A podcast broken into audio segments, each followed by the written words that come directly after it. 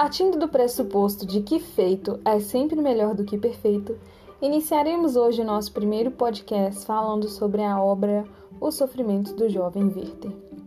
Nesse primeiro episódio, nós vamos fazer uma análise geral do texto, é, passando um pouco pelo desenvolvimento, pelo como a leitura é apresentada, pelos personagens e etc. Mas antes disso, precisamos estar atentos ao título, porque Goethe, ao escrever a obra, caracterizou seu personagem principal como um jovem. E por que eu falo que é necessário estarmos atentos a isso?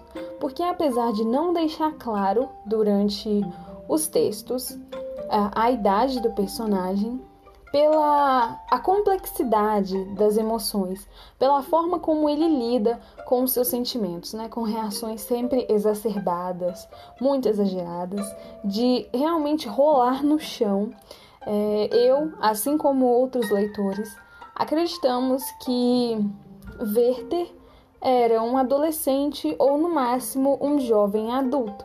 E por isso a gente pode dar aí uns créditos para ele, porque todo mundo sabe como a adolescência pode ser conturbada.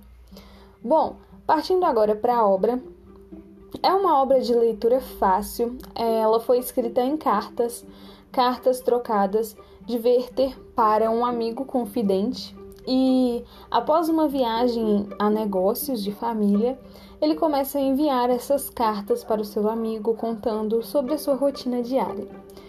Tu, toda a história começa a mudar quando Werther conhece Carlota. E ele se apaixona por ela, mesmo após ela ter avisado que era comprometida. Carlota, na época em que conheceu Werther, era noiva e ela avisou para ele, ela deixou bem claro, mas mesmo assim ele acaba apaixonado.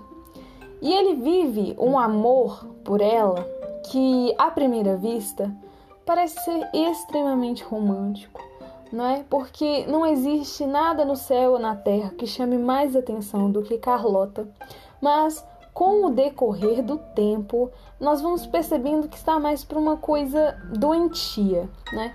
Ele fica completamente fora de si e inclusive tem uma passagem em que, por não poder estar com Carlota, ele manda um funcionário seu para ir ao encontro dela, só para que ele estivesse na presença de alguém que esteve próximo a Carlota.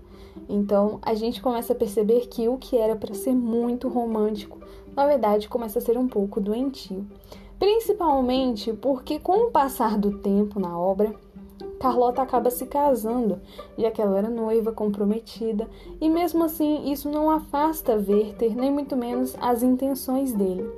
E o fato engraçado é que o noivo de Carlota, do contrário do que muitos esperavam, porque a gente sempre acaba torcendo um pouco para o personagem principal, ele era uma pessoa adequada, ele não tinha erros, na verdade ele tratava ela muito bem, e isso doía ainda mais para Werther, porque Werther queria muito odiá-lo, mas via nele uma pessoa assim de que era capaz até de provocar uma certa admiração. E o problema todo né, acontece que com o casamento e os encontros de Werther ainda frequentes, começam a, a rolar boatos sobre essa relação que ele manteria com Carlota e o noivo dela, obviamente, acaba ficando incomodado e conversa com ela para que ela dê um basta nessa situação, porque ambos sabiam muito bem quais eram as intenções de Werther, né? De toda essa paixão dele. E ela faz isso, e no momento em que ela faz, é o momento em que aí vem um grande spoiler. Então, se você quiser ler a obra, é o seu momento de dar tchau. Mas no momento em que ela pede para ele, né, esse afastamento, é o momento em que ele decide tirar a própria vida.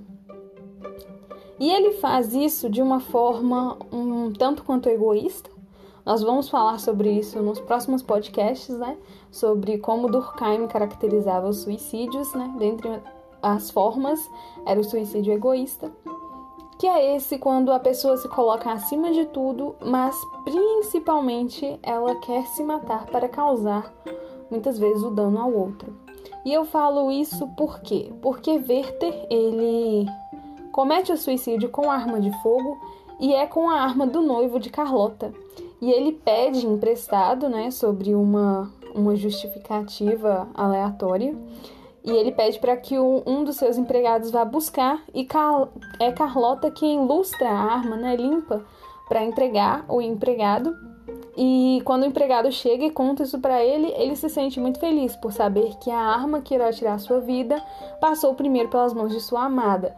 Mas, ao mesmo tempo, ele também comemora o fato de que Carlota disse que eles se veriam em breve, mas que na verdade eles não, não vão se ver.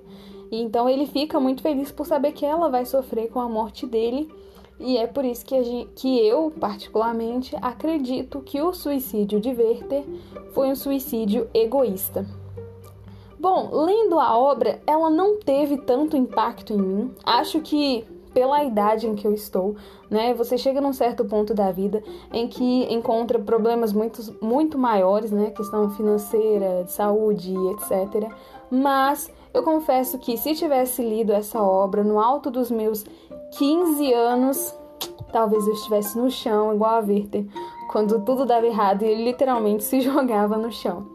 Então, eu acredito que sim, a obra pode realmente ter uma influência sobre pessoas que estão passando por um momento semelhante ao dele ou com uma idade semelhante a que nós acreditamos que ele tenha, que ele tivesse.